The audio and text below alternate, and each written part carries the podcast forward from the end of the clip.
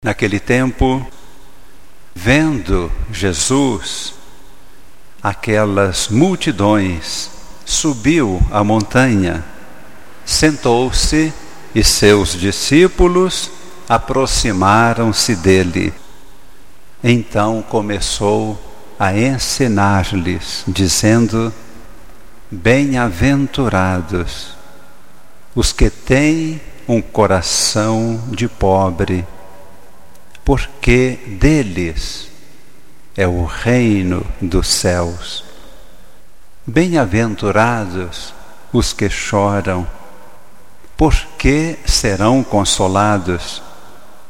Bem-aventurados os mansos, os humildes, porque possuirão a terra.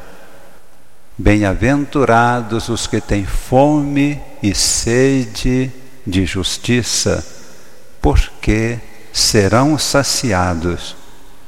Bem-aventurados os misericordiosos, estes alcançarão misericórdia. Bem-aventurados os puros de coração, eles verão a Deus. Bem-aventurados aqueles que constroem a paz. Estes serão chamados filhos de Deus. Bem-aventurados os que são perseguidos por causa da justiça, porque deles é o reino dos céus. Bem-aventurados sereis vós, quando vos caluniarem, quando vos perseguirem e disserem falsamente todo mal contra vós, por causa de mim. Alegrai-vos e exultai, porque será grande a vossa recompensa nos céus, pois assim perseguiram os profetas verdadeiros que vieram antes de vós. Esses dias do retiro estão sendo dias de uma bênção muito especial de Deus. Estamos vivendo uma alegria muito grande o Espírito Santo está dentro do nosso coração, transformando numa fonte de água viva. Nós proclamamos hoje este Evangelho das bem-aventuranças e com muita alegria quero dizer a vocês como será o nosso memorial dedicado ao Padre Eustáquio. Graças a Deus, o projeto está pronto para os vitrais e ali vamos colocar estas nove bem-aventuranças. Então, no centro estará o túmulo do Padre Eustáquio, por sobre este túmulo, lá do alto de um painel, um mosaico muito bonito da Santíssima Trindade descerá um facho de luz sobre o túmulo, os raios espalhando por todo o memorial e cada um daqueles grandes arcos, são dez, nós teremos as bem-aventuranças. Bem-aventurados os pobres, bem-aventurados os mansos e humildes, os puros de coração, os misericordiosos, os que têm fome e sede de justiça. Bem-aventurados aqueles que choram, serão consolados. E vamos seguindo os dois últimos arcos, esta última bem-aventurança.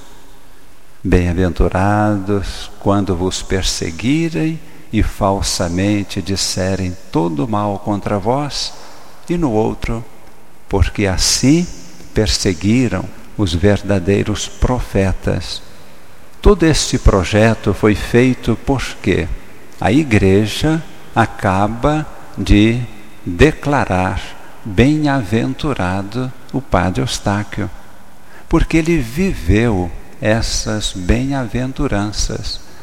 Estou explicando para vocês porque nós todos aqui que estamos fazendo o retiro, vamos ter um trabalho muito bonito de explicar isso para todo mundo que vier aqui. Então temos que saber de cor, tá bom? Vai ser uma catequese. Nós vamos dizer por que, que o Padre Eustáquio está aqui. Por que, que a igreja o declarou bem-aventurado e vai declará-lo santo em breve, com a graça de Deus, porque ele viveu as virtudes cristãs, viveu essas bem-aventuranças. E cada uma dessas frases será ilustrada com algum acontecimento, alguma passagem na vida do Padre Eustáquio.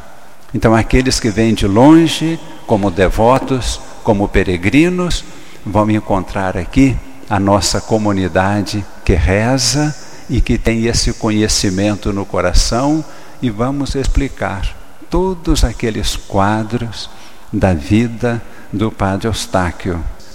Este é um convite de Deus para nós e é a mensagem de Deus para este quarto dia do retiro.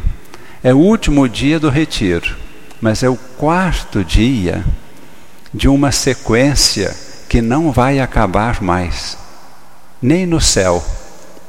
Toda semana nós vamos continuar nos encontrando. Quem puder virá segunda-feira às 19 horas para o ofício divino das comunidades. Quem não puder na segunda-feira virá na quinta-feira após a missa das 19 horas toda quinta-feira nós teremos aqui o nosso encontro de oração e de pregação da palavra de Deus, para ficarmos bem afiadinhos na vida do Evangelho e na vida de oração. Por que que hoje Jesus reservou esta mensagem para nós? A mensagem é esta todos nós somos convidados a sermos santos. Todos nós somos convidados a ser santos. Será que a gente consegue? Aqui na terra ou lá no céu? Eu estou vendo que todo mundo está acreditando 60%. Não é isto? A gente consegue sim, se fizer um esforçozinho, quem sabe, né? Vamos devagarinho. Qual é esta mensagem de Deus? Já no Antigo Testamento, no livro Levítico, capítulo 11, versículo 44, temos esta frase monumental. Deus falando para o seu povo: sede santos, porque eu, vosso Deus, sou santo. Qual é o significado desse convite de Deus e desta ordem de Deus para nós? No Antigo Testamento, pouco a pouco, eles foram percebendo, até que um dia Isaías, vendo os céus abertos, viu os querubins, serafins, todos os anjos clamando: Santo, Santo, Santo é o Senhor. E a partir de aí, Deus teve esse nome, o Santo de Israel. Somente Deus é santo. Mas existe uma diferença grande entre o entendimento do Antigo Testamento e do Novo Testamento. No Antigo Testamento, as pessoas pensavam que para ser santo deveriam praticar uma série de atos, observar uma série de leis, ir a determinados lugares, santuários, e indo a esses lugares, praticando esses atos prescritos pela lei, eles pensavam que ficavam santos. Então era uma santidade externa, de tal maneira que entendiam também que, do mesmo modo, se tocassem alguma coisa impura, eles perderiam a santidade, ficavam impuros também. Aí aquela história de lavar as mãos, lavar os pratos, quando ia no mercado encontrava com muita gente que não era da religião, tinha que tomar um banho para ficar livre. Estão percebendo que era um entendimento assim muito da mente e muito externo, alguma coisa assim da pele para fora. No Novo Testamento, com a vinda de Jesus, a santidade é compreendida uma vida dentro de nós. Só que nós vamos ter que trabalhar um pouquinho, mesmo nós que vivemos no ano de 2007, ainda temos uma mentalidade do Antigo Testamento a respeito da santidade. Por isso que a gente fica achando assim que se fizer um esforço, vai demorar muito, pode ser que chega, pode ser que não chega. Vamos ver. Quando nós falamos de santo, de quem que a gente lembra? Lembra do Padre Eustáquio? Quem mais? São Francisco, Padre Pio, Santa Teresinha. Essa está difícil para mim. Santa Faustina. Enfim, nós lembramos de pessoas que são santas, com toda certeza. A igreja até declarou santos. Foram pessoas de uma vida tão extraordinária que a gente assenta no, na beirada do caminho e desanima de ir para frente, pensando: eu não dou conta, não. Eu não consigo ser igual a São Francisco, não consigo ser igual a São João da Cruz são Vicente de Paulo, Padre Damião de Molokai, que ficou lá com os leprosos. Então, nós temos que mudar também a nossa compreensão a respeito da santidade. E ainda pensamos que a santidade depende do nosso esforço e não depende. Depois vamos ver isto. Como é que fica essa frase que eu falei? Estou dizendo, não depende do nosso esforço. Como é que vamos compreender esta frase? No Novo Testamento, a santidade não consiste em ir em algum lugar, Aparecida do Norte, Igreja Padre Eustáquio, Santuário do Bom Jesus, do Senhor do Bom Fim não depende de ir a algum lugar e não depende de determinadas práticas. Jejuar, fazer penitência, temos que entender depois isso tudo. De que que depende? Uma única coisa: somente Deus é santo. E esta santidade de Deus está toda na pessoa de Jesus, que veio aqui à terra. A santidade depende de irmos a Jesus e termos união com Ele. Não é santuário, não é igreja, não é penitência, não é observância de leis, trata-se de relacionamento pessoal. Relacionar-nos com Deus, com Jesus. Ele é santo E na medida em que nos relacionamos com Ele, nós nos tornamos santos. E este relacionamento não é para meia dúzia de pessoas, é para todo mundo, todos que nascem aqui na terra. Todos estes que hoje são criminosos, estão praticando essas barbaridades todas, são chamados à santidade. É o objetivo da vida de todos eles e de todos nós.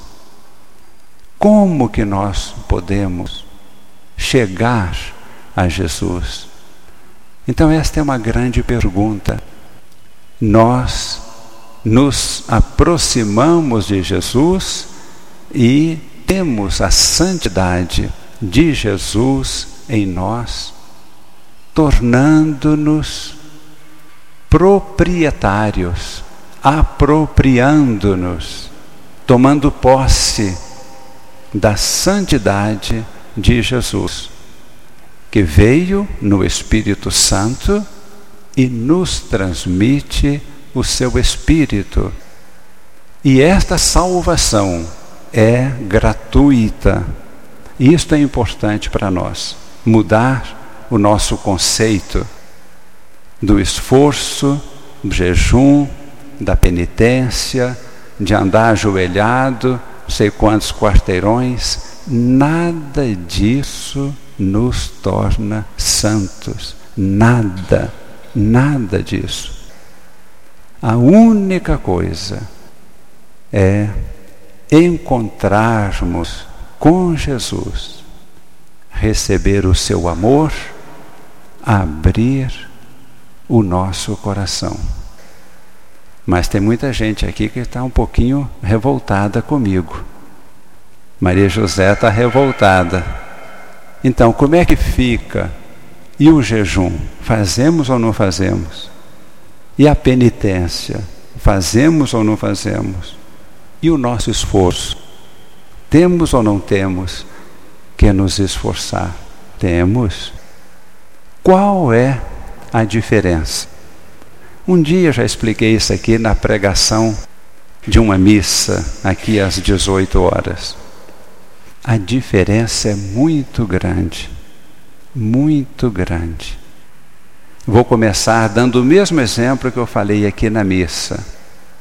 Se vocês, qualquer um de nós, encontrarmos um doente de câncer em fase terminal e pedirmos a esta pessoa para sair do hospital, levar uma mala de 20 quilos até a rodoviária, entra na cabeça da gente?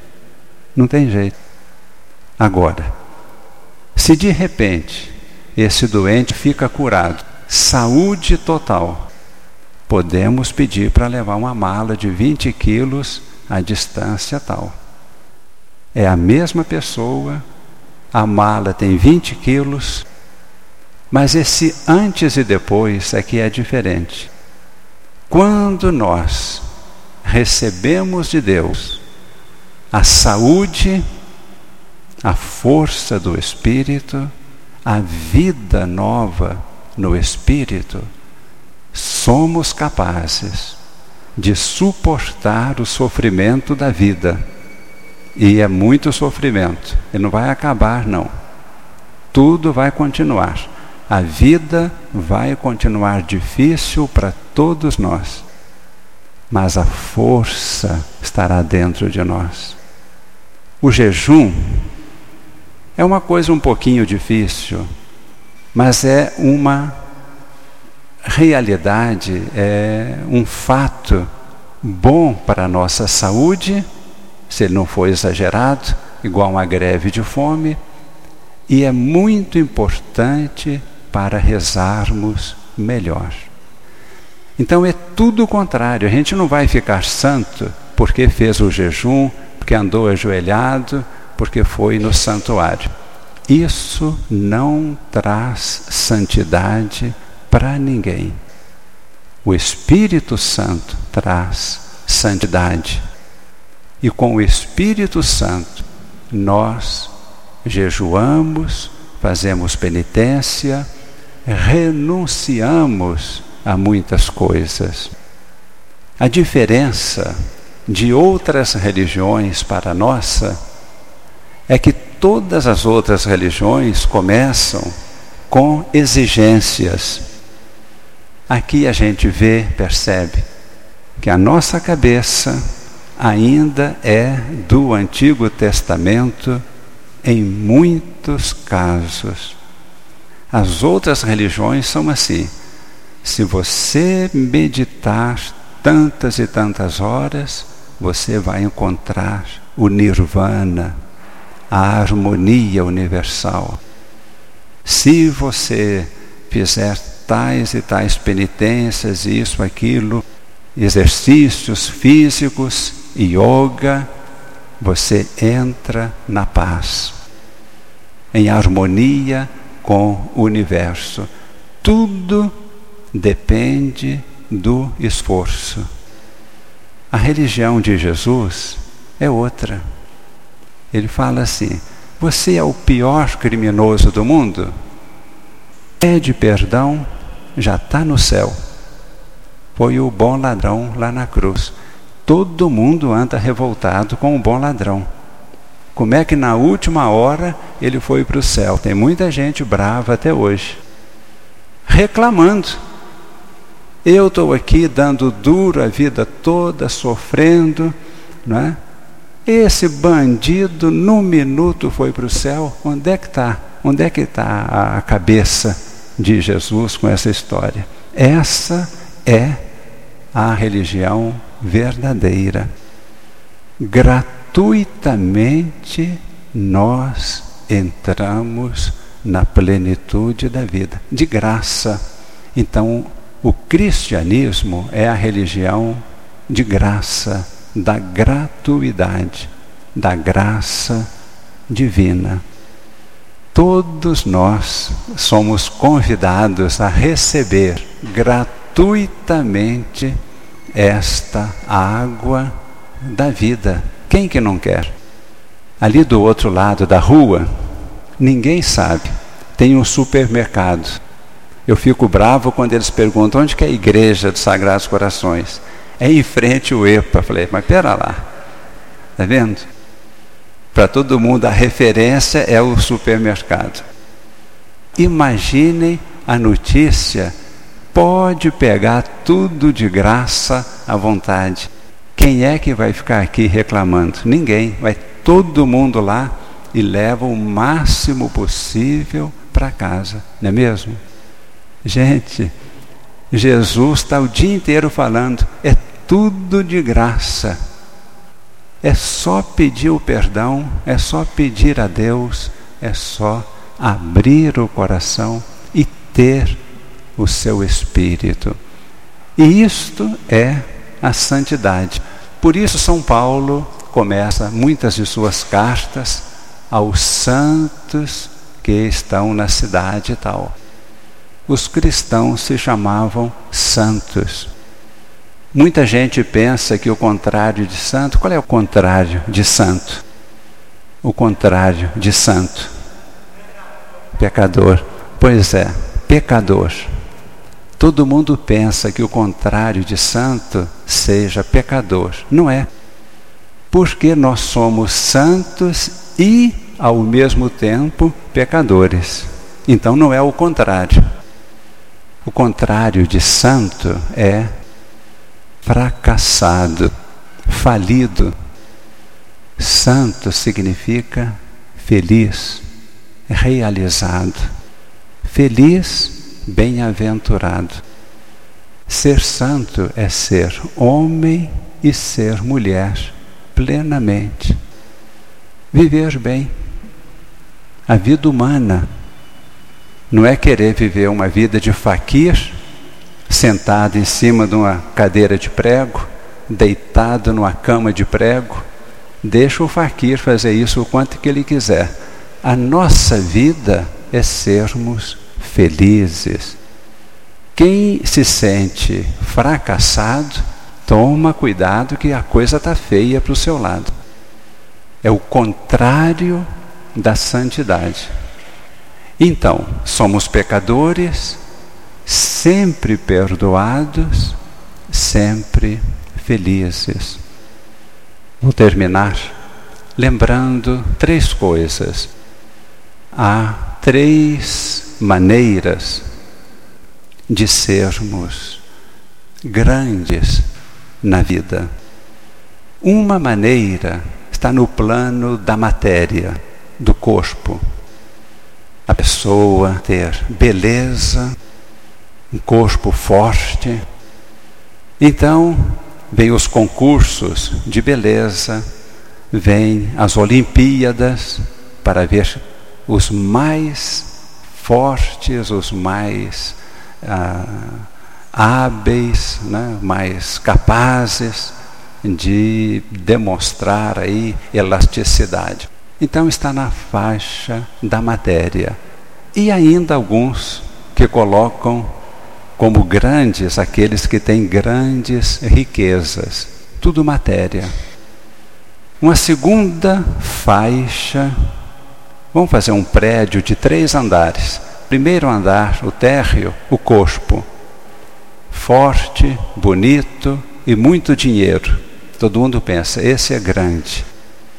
Segundo andar, bem mais importante, a faixa da inteligência.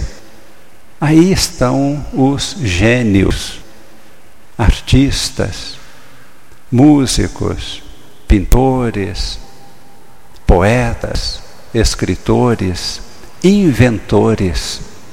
Essa faixa é tão mais sublime que acontece que esses grandes artistas e, e grandes intelectuais não estão nem aí para a beleza, para o corpo. Anda tudo, cabelo despinchado, roupa toda suja, Desculpe os artistas que estão aqui, está todo mundo bonito.